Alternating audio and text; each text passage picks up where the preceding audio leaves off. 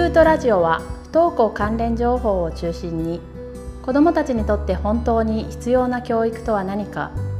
大人地域社会は子どもたちに何をしてあげられるのかを考えるためさまざまなトピックを取り上げてお伝えしていくプログラムです。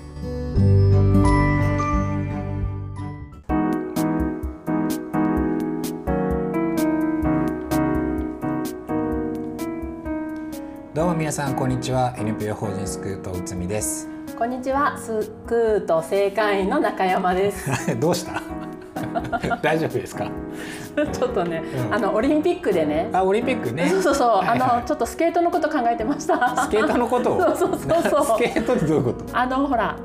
スケートあったじゃないですか。スケートボードああスケボーね。そうあの、うん、優勝あの決勝見てたんですよ私ずっと。あどっちの？あの堀米君堀米優とかの若い、ひょうひょうとした感じで滑って、うん、もうなんか金メダル取ったよみたいなもうその瞬間を見てて、いやなんかやってくれたなって思いました。はいはい。あのなんかほら13歳の女の子のそうそうそう。そう昨日はね見れなかったんですけど、うん、そのお休みだったからねその男子の方の決勝は見れたんですけど、はい、ゆっくり。なんか新しいスポーツで、はい。本当になんか初めて見て、うん、結構外国の選手みんな結構こうタトゥーとかさ、はいはいはい、してて金髪だったりとか派手な中で、うん、その日本人の選手、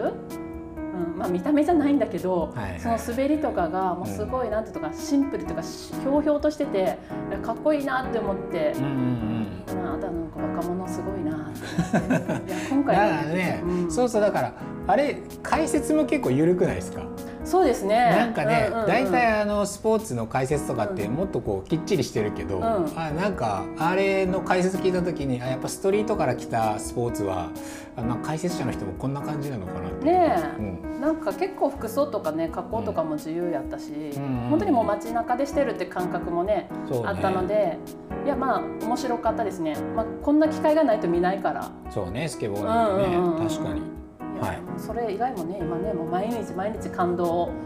の嵐ですけど、うん、そうね、うん、思わず噛んじゃったね。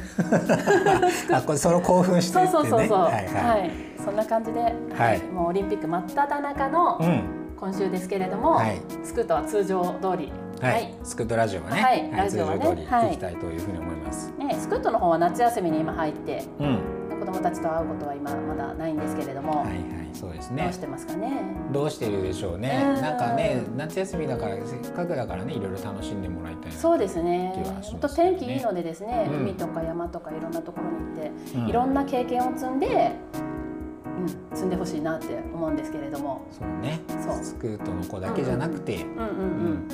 みんなそんないろんな体験してほしいですよね。はい。はい。でそんな中で今日のテーマっていうのが、はい、はい、どうぞ。今回のテーマはですね、あの非認知能力っていう話をしたいというふうに思います。はいはい、あの今までずっとその不登校っていうある程度の限定をつけて話してましたけど、あの工場でね。工場？あ工場、うん、あの工場ね、はいはい、最初ね話して喋ってる。喋、うん、ってるあの工場で、あの不登校だけじゃなくて教育全般っていうのを一応テーマにはしているので、はい、今回はちょっとその教育全般っていうところの中で、えー、と今一番注目されていると言ってもいいかなと思うんですけど、その非認知能力っていうものについてお話をしていきたいなというふうに思います。非認知能力ですね。はい、ね、もう言葉からするとちょっと難しい感じの難しい。難しいですね。そのそもそも漢字がね、どんな感じなのかっていうと、うんうん、その非っていうのはその非常口とか非常階段とかの非に認知能力っていうのを組み合わせた言葉なんですよね、非認知能力って。でまずそのじゃあ認知能力の方から説明すると、うん。はい、認知能力ってまあ読み書き算数みたいに、うんうん、いわゆるその学校の教科教育、うん、5教科とか中学校で言えばそれで身につく能力、はい、まあもうちょっと分かりやすく言うと IQ ですよね、うん、IQ が高いって認知能力が高いっていうふうに考える。はい、でえーと、ここではそれじゃなくてそのそのその前に非非常口の非とかっていうのは、非認知能力っていうあのものを今日話をしたいんですけど、はい、うん、非認知能力っていうのが例えばどういうものかっていうと自制心とかね。自制心。自制心、まあ、忍耐力とか、そういう自分をちゃんとこう我慢できるとか、あとはその楽観的にものを考えれるかとかね、うん、あとはまあこうしたいっていう意欲とか、まあ、好奇心とかやりきる力とか回復力とか、まあ、そういうのを非認知能力って言ってちょっと IQ とはちょっと違うもの。として今、えーと、そういう力を伸ばしましょうっていうことが結構言われてるんです。うん、いやすごくねあの、うん、私もあの教育現場にいるので、はい、実はこうすごくこう意識してることなんですけれども。うんなかなかそのやっぱりこう今までの教育って本当に認知能力を重視してきたところがあって、うんはいはい、結構それにこう凝り固まっているとなかなか本当にその部分を大人が潰してる部分って結構大きいなって思って、うん、あなるほど。私自身は親として結構子供にこれはするべきだとか勉強しなさいとかばっかり言ってきたけど、うん、本当に必要なその非認知能力を育てるっていうことは、と本当すごい大事なんだなって 最近つくづく思うんですけれども。いやそう。えっと今ねなんでこの非認知能力、うん、まあそれずっと前からやっぱり、いや我慢する力とかって大切だよとかっていうことは言われてたわけじゃないですか。うん、でも結局なんでそれがあの大切なのかっていうのをこうはっきりあのな科学的な根拠を持ってなかなか説明できてなかったんですけど、うん、ここまあ2000年代以降ですよね、うん、まあ、いろんな研究が出てきて、うん、そのいわゆるその我慢強さとか非認知能力って言われるものが、どうやら社会的に成功する力として、こっちの方が大切だってことが分かってきたんですよ。そうね。実は IQ とかね、その生まれ持っての才能とかよりも成功するのに必要なのは、この非認知能力の方だっていうことがかなり長いその追跡調査とかをしてるものがあってその研究結果として出てきている。あもう研究結果で出てるんですね。研究結果として出てる。追跡調査してあの社会的にその成功しているとか、まあ、本人が望んでいる人生を送っている人じゃあどういう力が高いのかっていうとやっぱ IQ が高いとかじゃなくて才能があるとかでもなくてあのさっき言ったような例えばその忍耐力とかね、うん、やりきる力があるかとか、その楽観的にもの考えれるかっていうところがあの一番関わっている力だっていうことが分かってきた。いやもうだとしたらさもう冒頭にさ喋、うん、ったさあのオリンピック選手とかさそうなんですよ。もう非認知能力の、うん、なんていうかな塊っていうか。塊というかね。だから、例えばそのそれこそそのスケボーのあの2人、あのなんかちょっと失敗しても、なんかすごく前向きに、なんか笑顔で「よし次頑張ろう」みたいな感じでやってたじゃないですか。だから多分まあ他の選手もそうだと思うんですけど、やっぱりあそこでこう失敗して俺ダメだっていうふうになるとやっぱりちょっと成功というか、そのね。なかなか前向きにじゃあもう一回失敗を乗り越えて前に進もうっていう力にはならない。なりにくい。なるほどね、うん、ダメだってことじゃないですよ。悲観的なものっていうのもその人生の中では絶対必要な力ではあるんだけど。内海さんがこう見てて、うん、あこの人非認知能力高いなっていうような、こう著名人とか有名人とか、まあ、スポーツ選手とかいます？あそうね。あのー僕サッカーが好きなんですけどあの例えばね昔出た中田英寿とか。は、それこそ今一番サッカーの中で有名なのは、メッシっていう選手とクリスティアン・ド・ロナウドっていう2人なんですけど、わかります。この いやこの2人がねやっぱ見てたら本当にそのこう非認知能力っていうかその塊だなっていう気はしません。両方とももちろん才能もあるんだけどやっぱ才能だけじゃないんですよね。2人の生い立ちとか見て特にメッシとかは、えっと、もともとなんていうのかな身長が伸びない病気だったんですよ。で毎日自分でそのホルモン注射を打ってで身長を伸ばしていくとか、まあ、そういうことをずっとやってきて、うん、だから例えばねその子供の頃にその試合出ててその顔骨折したのかな。うん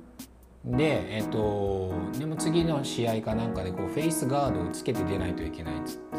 だけど本人邪魔だっつって試合中にそれ投げ捨てて周りみんな困っててでも普通に点数取ってみたいな。だそういう、うん、のを聞いたりするとやっぱメッシって才能だけじゃなくてそういう力もあるしロナウドもすごくあれ貧困家庭の生まれなんですけどそこからそういうちゃんと自分でやりきる力とか。もう本当にまあ練習の鬼みたいな。ねやっぱ本当にそういうこうエピソードを聞くと、うん、ねやっぱなんかこう本人のそういうこう、モチベーションというかそういうこう心の持ち方っていうあり方っていうのすごいなって思うんですけど、はいはい、やっぱりそれを支えた親、うん、特にねよくこうテレビとかでも取り上げられたりしますけれども、はいはい、もうなんか本当なんかすごいなって思うんですけれども、うんうん、そうやってやっぱ子供を信頼して育てていく力育てていく力ね。でそのこのねその今日非認知能力の話をしようと思ったのは、実はこれね育そのなんていうかな家庭の中でも十分、今お話になられましたけどその育てることができると。で逆に言うとね学校の中で算数を教えるみたいには身につかないんですよ。じゃなじゃあどういうふうに伸ばせるかっていうのでちょっと、まあ、いくつか僕この非認知能力についてたくあの本を読んでるんですけど分かりやすいのがえっ、ー、とねこの今ちょっと僕の手元にあるんですけど、うんうん、非認知能力の育て方っていうボークボーク茂子さんっていう方が書かれた本なんですけどこれまさにねその家庭でじゃあどういうふうにすればこの非認知能力伸ばせるかっていうところがあってちょっとそこ抜粋してあの話をしたいんですけど、うんうん。3つあると。つはい、えーと、特にあのこのボークさんが、うん、と注目したのがまず家庭のルール作り、はい、世の中にルールがあることを教え守らせる。が2つ目が豊かな対話とコミュニケーション。表現する力と自信を養う。で3が思う存分遊ばせる。で遊びの中から問題解決能力を伸ばす。で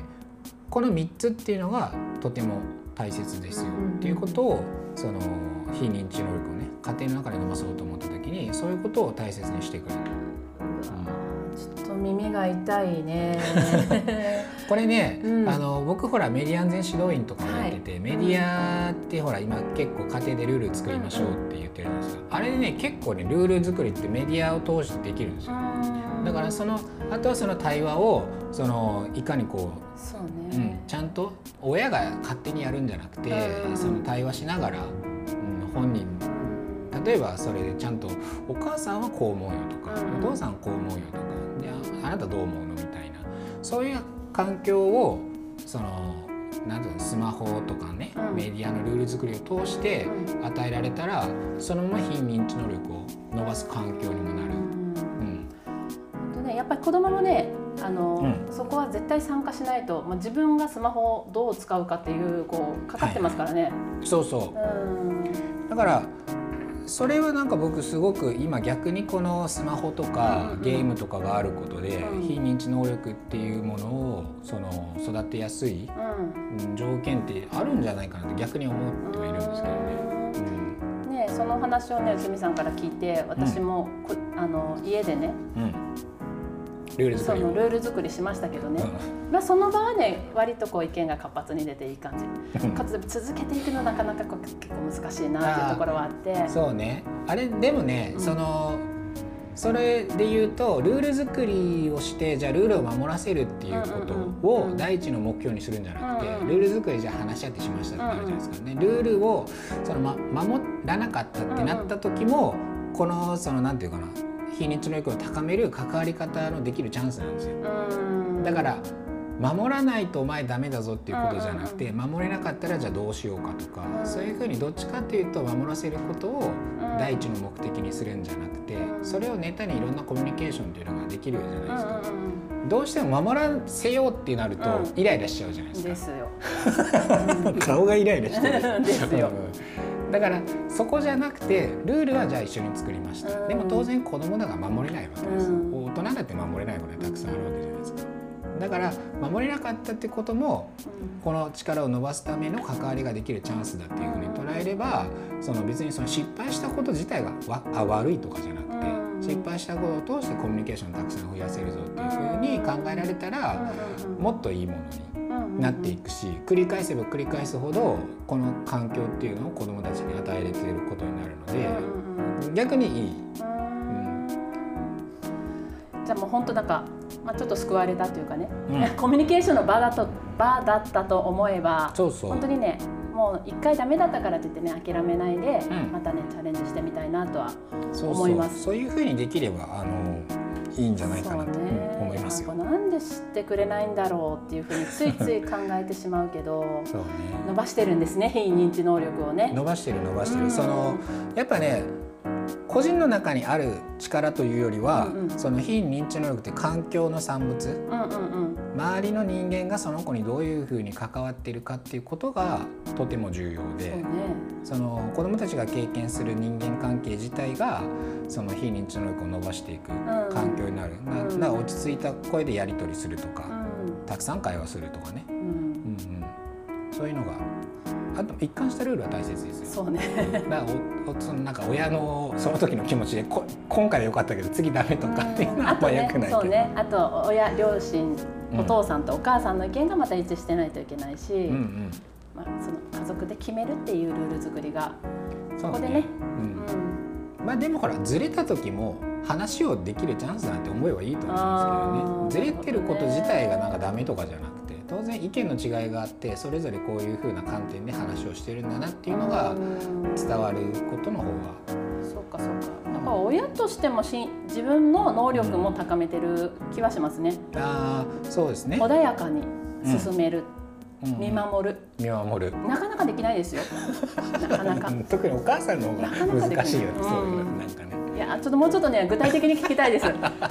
そう。そそれをね、うん、うん、いや本当に我が子にどういうふうに接したらいいかっていうのは、悩んでる方身近にもいっぱいいるし、私もそうだし、またちょっといろいろ具体的に教えていただけたらなと思います。はい。わかりました。はい、ではまたまたねちょっと続き、うん、次回にでもはい、はい、やっていきたいと思います。